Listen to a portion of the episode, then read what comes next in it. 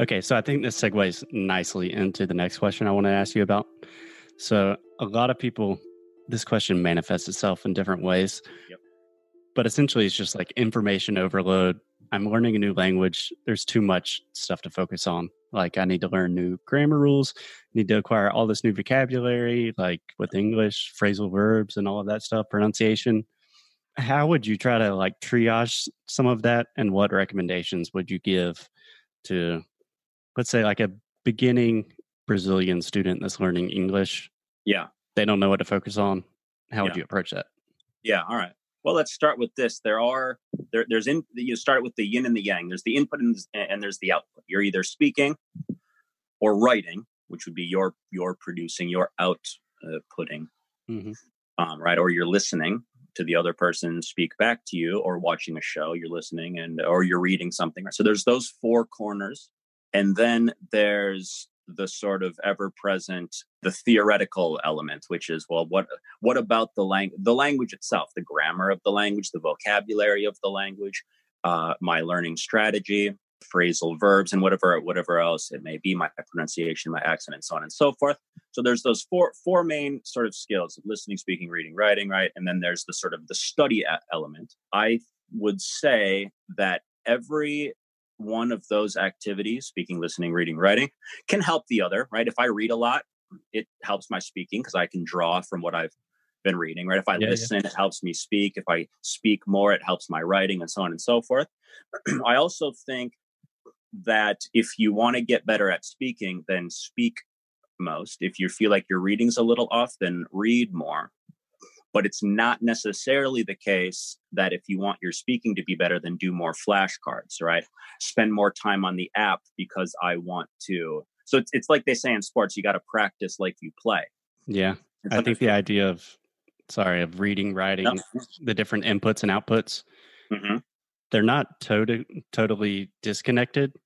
Like you said, if you practice your writing, it's probably going to help you in some other auxiliary ways. Right. But the easiest way is to decide what you need to focus on and then focus on that input or output. Yep.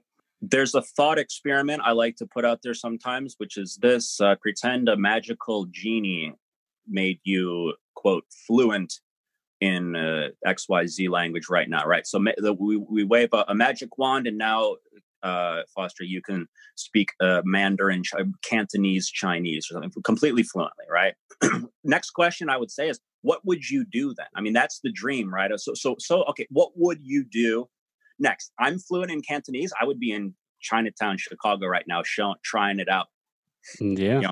And what would I be talking about? Well, I would talk about, I could talk about the weather. I could talk about where I could meet, so on and so forth. And so once I've walked through that visualization of what does my life look like? What am I doing different? Whom am I speaking with? And what am I saying and to whom? Is the Yeah. big what? What am I saying and to? Once I've walked through that, fear just in visualizations theoretically, then I can retrace my steps and go, okay, well then I'm going to learn to say this and I'm going to go do that. So I'm thinking very practically, what do I want to do with this language? And then start by doing that, or at least learn taking steps toward that direction.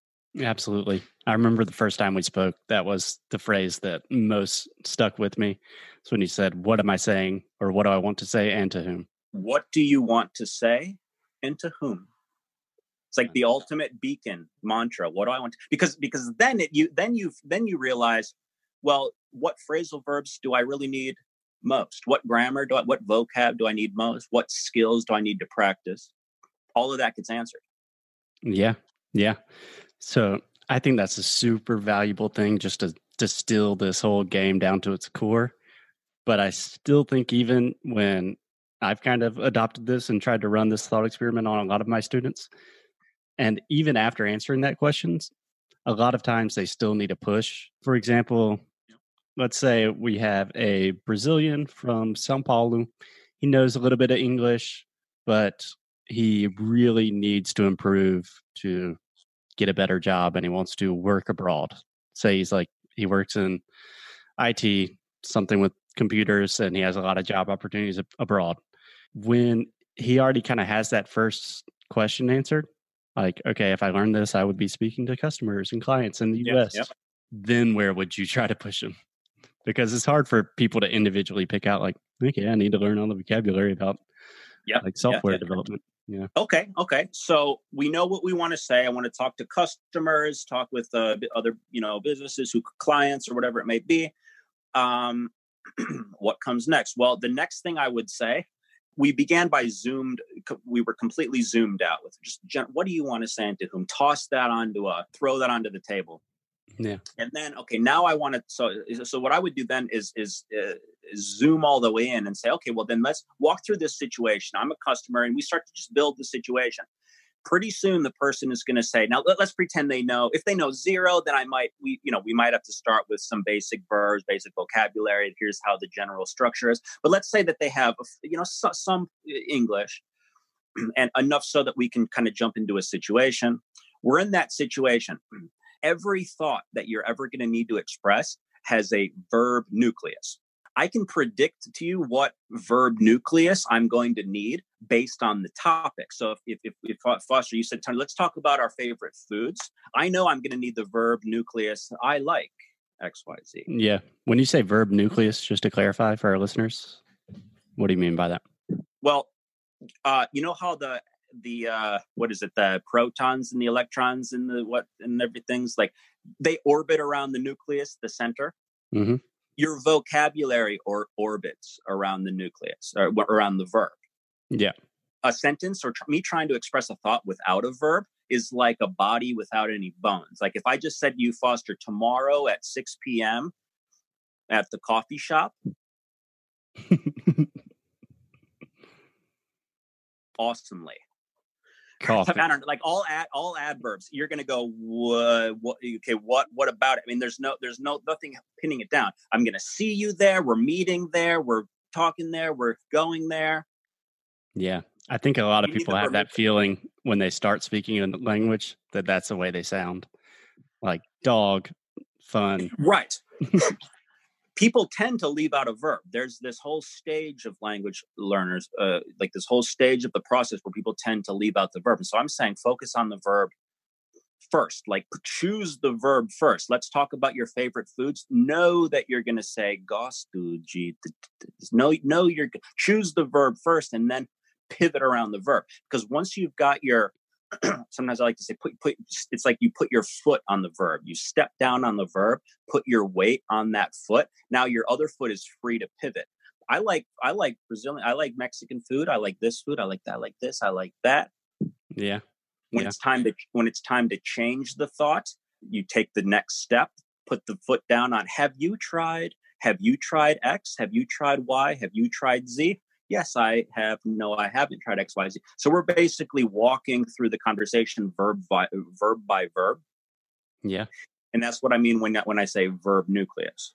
Yeah, I think that's a great point, and I see this all the time too. Like language learners that have like a, an expansive vocabulary, but for some reason they still like don't know verbs at all. Right. And I think that tendency to hide away from verbs a lot of it is like verb conjugations. That's scary. You tend to be much more articulate explaining that verb conjugations are not as complex as we may think. Right. So, how would you deal with that when people, you know, we start having that conversation and I said, Oh, have you been there? And they're like, Have you been there? Oh sure. Oh my God. right. know, what is that? Right, right. Um, most methods do this, and our listeners can probably relate to this. Most methods will begin with one tense, like present tense, and bring out a verb, like I speak, you speak, he speaks, she speaks, we speak, y'all speak, yeah. use, use guys, they speak, right? Uh, falu, fala, falam, and you got people going back and forth trying to figure that. And then what they'll do is bring in the next verb. Go now, let's conjugate this verb and this verb and this verb and this verb. And now here's a whole list of verbs that, but now here are the irregular ones too. And, and you haven't even taken a step off of the present tense yet. Yeah. So what I'm going to do, what I definitely do is instead of looking at one tense and all the persons and all the verbs, I'm going to just take one verb and just one person and look at all of the tenses and the aspects. I think that's so awesome. Yeah. Because then you get to see the cross section of the entire language. The, the, the metaphor I like to use there is that if you're uh, learning to play chess, I'm not going to spend 50 hours playing games with just one piece on the board because that's not.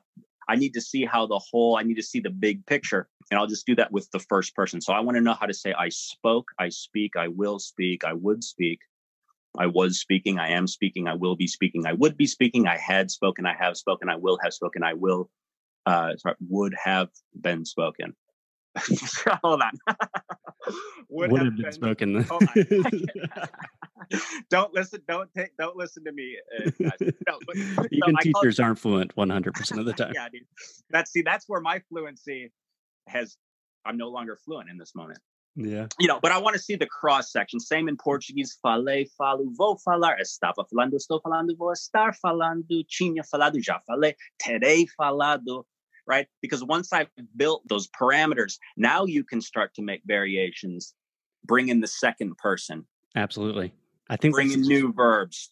It's a great way to kind of like streamline the process of learning grammar without having to actually understand anything about it. So if you say like I said, I spoke, most people would be like, why, why is it spoke? But it's the same thing in Portuguese. If you say like eu falo, eu falei. If I say like, why did you say falei? Like, I don't know. It's in the past. right. right. Yeah. Right. It's like looking at the map of the language. I want to know where the top left hand corner ends, top right, bottom left, bottom. I want to know the complete. Absolutely.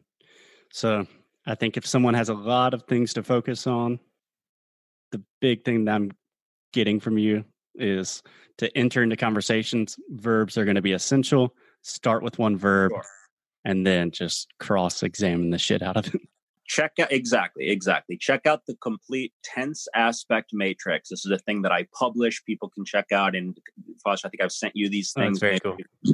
It, just go. I make a spreadsheet and just at at a glance be able to to know what is past, present, future, uh, simple, continuous, and perfect at a glance. And then from there, jump back into conversation and let the conversation, the randomness and, and the demands of the conversation tell you what you needed most and tell you what you need now. Exactly. I think your last conversation should dictate what you need to study next. Beautiful. Not like guessing what you need to study. Beautiful. Yes, not just exactly, not just because the the next chapter in the book says now you got to learn about but, vegetables. But, yes, but your last conversation. I think that's the be- that's the summary right there, Fox. Like you hit the nail on the head. Let your last conversation, everyone out there, let the last conversation uh, dictate what you learn next. Beautiful.